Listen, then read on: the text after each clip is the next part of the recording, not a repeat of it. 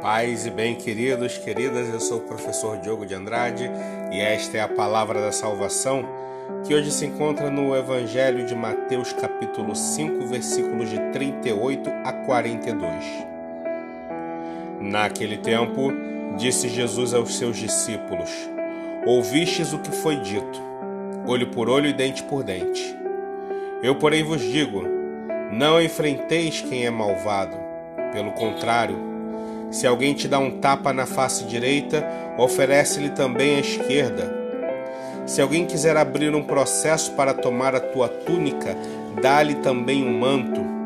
Se alguém te forçar a andar por um quilômetro, caminha dois com ele. Dá a quem te pedir e não vires as costas a quem te pede emprestado. Estas são, meus irmãos, palavras da salvação. E esse evangelho de hoje ele nos deixa num lugar de desconforto. Jesus ele era mestre em fazer isso, em nos deixar desconfortáveis. Porque não há uma só pessoa entre nós que não se sinta desajeitada quando ouve essas ordens de Jesus. Primeira ordem: não enfrentar quem é malvado. Ou seja, deixa o malvado lá. Deixa o malvado fazendo suas maldades. Segunda ordem: se alguém te der um tapa, a famosa frase, né? Se alguém lhe der um tapa no, na face direita, oferece-lhe a esquerda. Se alguém quiser tomar a sua túnica, dá-lhe também um manto. Se alguém te forçar a andar um quilômetro, anda dois. A quem te pedir, não vires as costas e dá-lhe o que pede emprestado.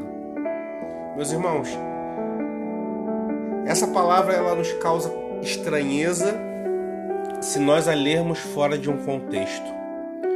Eu gosto muito de, de ler essa palavra junto a uma outra palavra que está em Romanos 12, 2.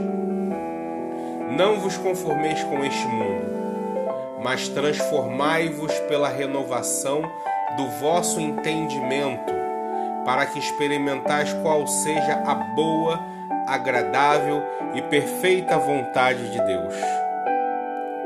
Vejam, o que Jesus está propondo é um rompimento com a lei de Talião é o rompimento com olho por olho, dente por dente. É o rompimento com a que se faz, a que se paga. É o rompimento com o sentimento de justiçamento, o sentimento de vingança que regia aquela sociedade. Aquele era um povo muito raivoso. Muito raivoso porque se tornou muito religioso e a sua religiosidade, ela não aceitava qualquer influência externa, não aceitava que outros participassem do mistério de sua espiritualidade. Eram só eles. E todos os outros não prestavam, eram o mal, eram do diabo, só eles eram os bons. Só a lei deles era a lei que valia. E a lei que valia até então era o olho por olho, dente por dente. E Jesus provoca em nós esse desarranjo mental para que a gente possa perceber o que, o que ele nos propõe é uma novidade radical. O cristianismo é uma novidade radical, mas que parece que nos dias de hoje já se tornou velho. Porque quem de nós hoje está disposto a dar a face, dar a outra face? Quem de nós está disposto hoje a sofrer calado? Quem de nós hoje está disposto a dar o dobro do que lhe pedem. Atenção, ser cristão não é ser bobo. mas é não se conformar com esse imperativo de vingança. Conformar é assumir a forma. Jesus está dizendo que nós não podemos aceitar a forma como as coisas são no mundo. E ele ilustra isso através desses exemplos. Esses exemplos servem para dizer para mim e para você: seja diferente. Se o mundo acusa, não acuse, acolha. Se o mundo quer condenar, não condene, perdoe. Nós que temos uma visão cristã do mundo, somos acusados de defender bandido. Porque nós pregamos os direitos humanos. Não há cristão, não há cristão em essência, não há cristão de verdade, não há cristão que tenha nascido do batismo e da experiência com Deus que não defenda os direitos humanos. Não há cristão que acredite que direitos humanos é só para humanos direitos, porque se direitos humanos forem só para humanos direitos, não existe salvação. Porque o sacrifício da cruz foi para os humanos que não eram direitos.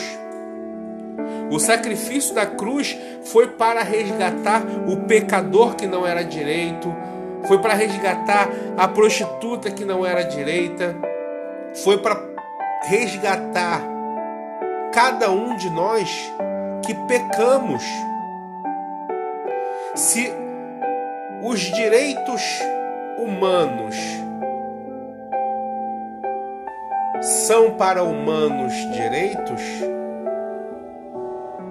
é inútil a nossa fé em Jesus Cristo. Porque o direito que ele nos dá para entrar no reino dos céus é um direito para humanos que não são direitos, mas que são justificados, tornados justos. Deus confia em nós, Deus confia na humanidade se não confiasse, se Deus não acreditasse em mim, se Deus não acreditasse em você, se Deus não investisse em nós, se Ele não nos amasse com amor incondicional, Ele não enviaria seu único filho para nos trazer a salvação. Há salvação para todos.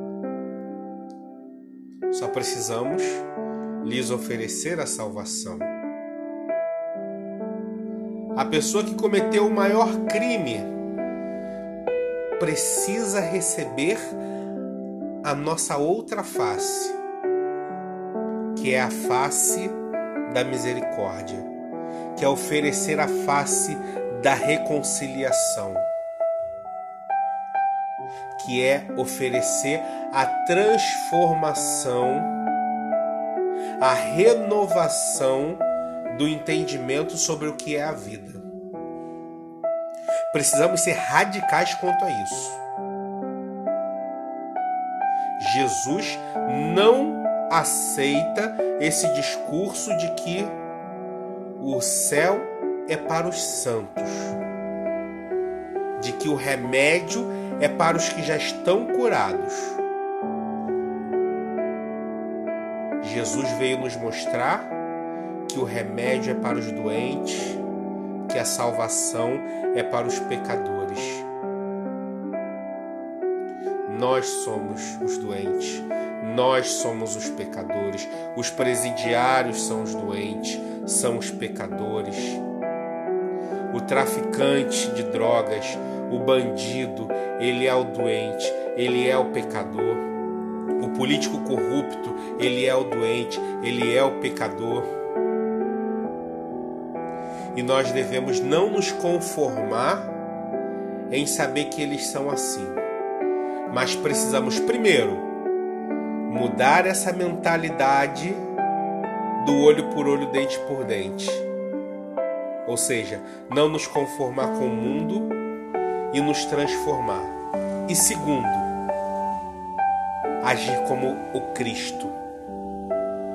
Agir como o Cristo que, quando estava ali na cruz, sofrendo zombarias de outros ladrões que também estavam na cruz, ao receber o reconhecimento de um deles, se dirige a Dimas e diz: Ainda hoje, ainda hoje, você estará comigo no paraíso. E você vai estar comigo no paraíso, porque eu sou todo misericórdia, eu sou todo perdão, eu sou todo acolhimento. Essa mensagem, ela deixa de nos ser estranha quando nós nos tornamos como Cristo, todo todos perdão, todos misericórdia, todos acolhimento e acolhimento a todos e todas, sem distinção, sem distinção de qualquer natureza. Infelizmente, o nosso cristianismo se tornou um clubinho de iguais. Não, Jesus não fundou um clubinho de iguais. Jesus não fundou um grupo, uma bolha onde todos são iguaizinhos. Jesus formou uma igreja em que a diferença é a sua, uma das suas marcas principais. Mas que sem dúvida, a marca principal é o rompimento com a ideia da vingança, é o rompimento com a ideia da justiça humana. Precisamos buscar a justiça de Deus. Ainda que estejamos vivendo a injustiça do homem, nela devemos buscar a justiça de Deus. E a justiça de Deus, meus irmãos, é a misericórdia. Essa é a lei de Deus, a misericórdia. O maior atributo de Deus, a maior qualidade de Deus, a maior característica de Deus, ele é misericórdia. Sejamos nós também misericórdia para nossos irmãos e irmãs. Este é o maior ato de louvor. Isto é adorar a Deus. Isto é glorificar a Deus. Ser misericórdia. Peçamos a Ele que nos ensine a ser amor, que nos ensine a ser melhores do que temos sido. Assim seja.